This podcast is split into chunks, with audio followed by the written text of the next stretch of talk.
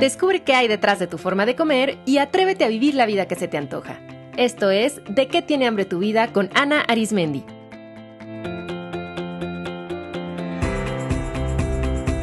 Este es el episodio 315, Platillos Legado. Hola comunidad, gracias por conectarse una semana más en este espacio donde hablamos de la fascinante relación que tenemos con la comida y con nuestro cuerpo. Quiero invitarles a darse una vuelta por la página web del Instituto de Psicología de la Alimentación, www.psicoalimentación.com, donde podrán conocer nuestros próximos talleres, los materiales terapéuticos que tenemos a la venta y al equipo de especialistas que ofrecemos consulta individual. También en la página podrán consultar las formaciones y el servicio de mentoría y supervisión que ofrecemos a profesionales de la salud. Fíjese comunidad que este fin de semana fue la reunión más tradicional de mi familia. Mucho más que Navidad o Año Nuevo, la comida donde preparamos los chiles en nogada son el evento familiar del año.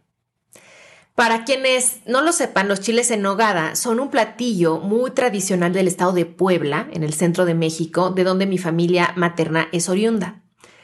Los chiles en nogada consisten en unos chiles verdes grandes que se llaman chiles poblanos que se rellenan con una preparación de carne molida de res y puerco con deliciosas frutas de temporada como duraznos amarillos, peras y manzanas, con especias como canela y clavo, con acitrón, almendras, alcaparras, aceitunas, jitomatito, ajo y cebolla. Los chiles rellenos se capean en huevo y después se bañan con una salsa de nuez llamada nogada súper cremosa. La nogada lleva queso de cabra, nueces, almendras, leche y azúcar y al final se adornan con granos de granada y perejil. El resultado es un platillo generoso, con una mezcla de sabores de lo más interesante porque por un lado está el picante del chile, lo aromático de las especias, el dulce de las frutas, lo cremoso de la nogada, lo crujiente y acidito de la granada. Es un platillo de lujo por su historia, la cual ya les contaré, pero además por la preparación laboriosa que lleva días y además porque representa una inversión económica importante. El costo de los ingredientes son altos y de hecho se solía agregar piñón, pero al menos en el caso de mi familia no le ponemos porque su precio en este momento es prácticamente impagable. Es un platillo lujoso y lleno de historia porque fue elaborado por primera vez en 1821, año de la independencia de México, por las monjas agustinas del convento de Santa Mónica en Puebla, para recibir a don Agustín de Iturbide, consumador de la independencia, que entraba a esa ciudad y iba a celebrar su santo, que era el 28 de agosto. Entonces las monjas idearon un platillo que llevara los tres colores de la bandera de su ejército, que era el ejército trigarante, el verde, el blanco y el rojo, utilizando pues obviamente los productos de la región que estaban de temporada. El resultado fue esta magnífica combinación de los chiles en hogada y pues como el verde, el blanco y el rojo pasaron a formar parte de la bandera actual de México, pues los chiles en nogada se convirtieron en un platillo mexicano ligado a la celebración de la independencia y con un sentido patrio enorme. A mí me fascina que pues este platillo tiene toda esta carga histórica, pero que además en sí mismo, solamente por los ingredientes y la preparación, es un platillo que representa el potente mestizaje cultural que somos los mexicanos. Hay ingredientes e influencias mesoamericanas, españolas, árabes y africanas. Y bueno, eh, aunque todo esto es la mar de interesante, lo que a mí más me gusta de los chiles en nogada no es ni su exquisito sabor ni su gran historia. Lo que más disfruto es que nos une a las mujeres de mi familia. Como el platillo lleva días en su preparación, es muy bonito que las mujeres de mi familia, incluso viviendo en ciudades diferentes, nos hacemos el tiempo para reunirnos, pues en la casa de la que es en ese momento la mujer mayor, que ahora consiste en que es la de mi mamá. Y entonces nos reunimos por horas, días en la cocina, cada una a su labor. Una desgrana granada, otra pela las almendras, una más pica finamente manzanas, peras y membrillo.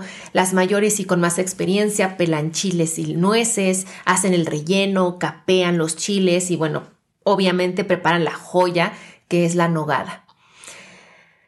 Eso da motivo a que pues las mujeres estemos juntas, estemos platicando y me encanta que preparar los chiles es un trabajo comunitario, pero además transgeneracional. Porque no solamente estamos presentes las mujeres de hoy.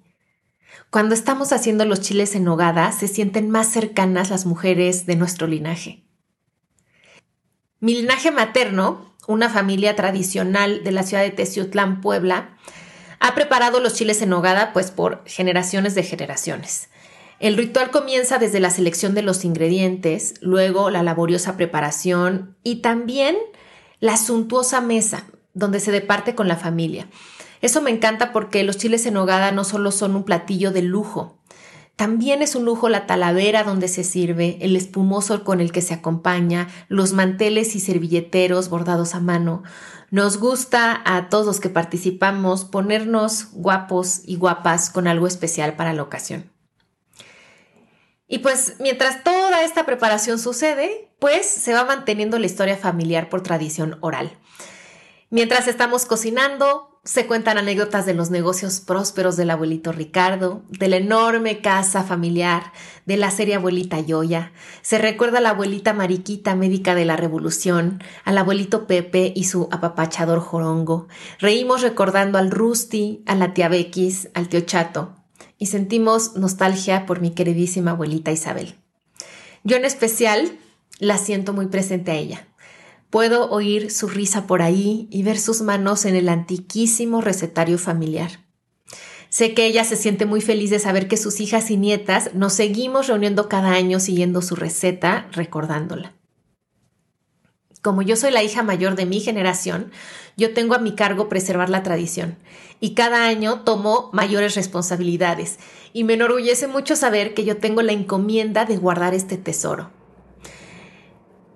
Todo este proceso de elaboración de los chiles en nogada es algo que también me une mucho a mi mamá. Ella es la hija mayor de su generación y ella aprendió de mi abuelita a prepararlos. Mi abuela hacía los chiles para celebrar el santo de mi mamá el 15 de agosto y así lo seguimos haciendo. Y cuando mi mamá no esté, vamos a seguir celebrando su santo con sus chiles. Pienso mucho en mi abuela, una mujer sumamente moderna que chocó con el conservadurismo teciuteco lo que le costó un alejamiento de su familia. Me imagino que habrá pensado y sentido cada agosto cuando preparaba la receta de los chiles de su mamá, pero sola. Pienso no solo en lo complicado que ha de haber sido simplemente hacerlo sola, pero sino cómo hay una gran pérdida cuando un platillo que desde un inicio fue un platillo en el que se necesitaban muchas manos, de pronto hay esa pérdida. Yo al menos no me imagino no estar haciendo los chiles en hogada con otras mujeres, no estarnos carcajeando y, recordando y a veces hasta llorando. Pienso también que seguramente ella decidió seguir haciendo los chiles en hogada cada año porque este platillo mantuvo vivo el lazo con su familia, con su tierra, aunque ella estaba lejos, aunque ellos estaban ausentes. Pienso cómo gracias a este platillo sus hijas y nietas también nos sentimos poblanas y podemos entender un poco de la forma en la que ella creció. Hace unos años fui con mi familia a la casona familiar en Teciutlán, un inmueble maravilloso en el centro histórico, donde nos reunimos tíos, tías, primos y primas, y fue un acto simbólico como de reconciliación, de reunión de la familia, donde pues todo mundo nos dimos cuenta que los abuelitos que habían estado en conflicto y habían causado la fractura ya no estaban y que las nuevas generaciones no tenía caso estar distanciados y que pues decidimos nosotros no perpetuar esa decisión. Una prima de mi mamá, mi tía Carmen, adivinen qué preparó para la ocasión. Pues por supuesto que chiles en nogada y no cualquier chile en nogada, los mejores chiles en nogada que hemos probado. Estaban espectaculares, pero estoy segura que lo que sumó a que esos chiles fueran tan especiales, pues era el lugar en el que los estábamos comiendo y la ocasión. Fue muy, muy especial comerlos ahí en la casa de mi abuela, con toda la familia de una forma armoniosa llena de cariño y recuerdos. Fue muy emocionante ver fotos de mi abuela y de la familia que yo no conocía y poder ver con mis ojos los espacios que tantas veces ella nos narró en sus recuerdos. Mi mamá también pasó momentos muy bonitos ahí, junto a sus abuelos y a su tía Bequis, y fue mágico poder revivirlo todo al sabor de la nogada. Este fin de semana, mientras degustábamos en mi familia este platillo, vino a mi mente el término platillos legado.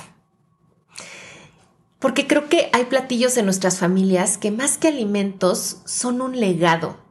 No es nada más la receta y la lista de ingredientes y, los pasos para preparar que va pasando de generación en generación. Es que lo que transmiten estos platillos es mucho más. Según la RAE, un legado es aquello que se deja o transmite a sus sucesores, sea cosa material o inmaterial. Y en mi familia, heredar la receta de los chiles en nogada es más que eso. Lo que realmente heredamos es el legado de la unión familiar, del trabajo conjunto de las mujeres, de la paciencia y del cuidado, el legado de una cultura y de un paladar, el legado de mostrar amor y pertenencia a los que queremos, invirtiendo todas estas horas, invirtiendo este dinero en hacerles algo especial. Es el legado de agasajarnos con lujo porque lo merecemos el legado de seguir contando historias, de honrar a quienes nos han precedido y saber que siempre, siempre van a estar en nuestro corazón. Los chiles en nogada son el legado de las risas compartidas, de las canciones que entonamos mientras batimos y pelamos, el legado del gusto por la historia, la cultura, los viajes, los sabores, por lo mexicano. El legado de pues echarle ganas y producir momentos especiales de la vida, de hacer algo cotidiano como comer, una experiencia espectacular. En una de mis sesiones de terapia, una chica que acompaño me platicaba la forma en que su abuelo le enseñó a preparar el café, desde seleccionar los granos, molerlos y hacer la infusión. Ella me decía que el ritual de preparar café le había enseñado muchas cosas más allá de la degustación de la bebida, como la paciencia, la presencia, el respeto por la naturaleza y la importancia de comenzar el día con calma y buena actitud. Para ella, la preparación del café es su platillo legado.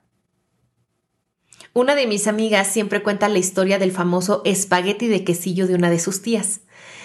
Resulta que su tatarabuela llegó a México de Italia y al no encontrar los quesos italianos, pues hizo un espagueti con el queso que encontró, que fue el quesillo de Oaxaca, y ese espagueti se convirtió en una sensación. Mi amiga cuenta que es la pasta que se prepara en ocasiones especiales como cumpleaños o Navidad y que no pueden faltar dos cosas cuando se prepara. Uno, narrar la anécdota de cómo surgió la pasta y dos, cantar una canción napolitana que se dice que la tatarabuela siempre entonaba al cocinar. Para la familia de mi amiga, el espagueti con quesillo es su platillo legado. Es el legado de una cultura, de una historia familiar, de música y de unión. Mi amiga dice que la pasta es como su familia, mezcla de Italia y México, generosa y llenadora. Para mí, los chiles en nogada por eso son importantes y creo que van cobrando más importancia eh, conforme voy avanzando en edad y puedo darme cuenta del legado que representan.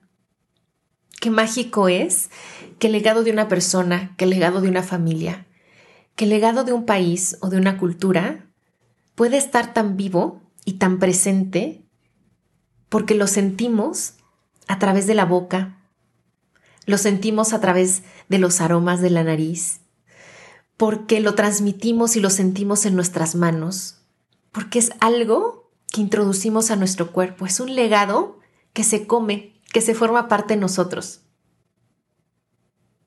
Mis chiles en nogada por eso tienen un cariño tan especial en mi corazón, porque para mí representan a las mujeres de mi vida.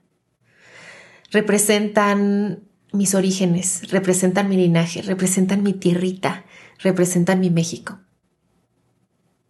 Comunidad, ¿en su familia hay algún platillo legado? Me encantaría que me lo platicaran por redes sociales. Acuérdense que pueden encontrarme en Instagram como arroba. Dedico este episodio a todas las mujeres de mi linaje materno que han participado en la preparación de los chiles en nogada. Gracias, gracias, gracias. Esto fue De qué tiene hambre tu vida con Ana Arismendi. Para más información visita www.dequetienehambretuvida.com.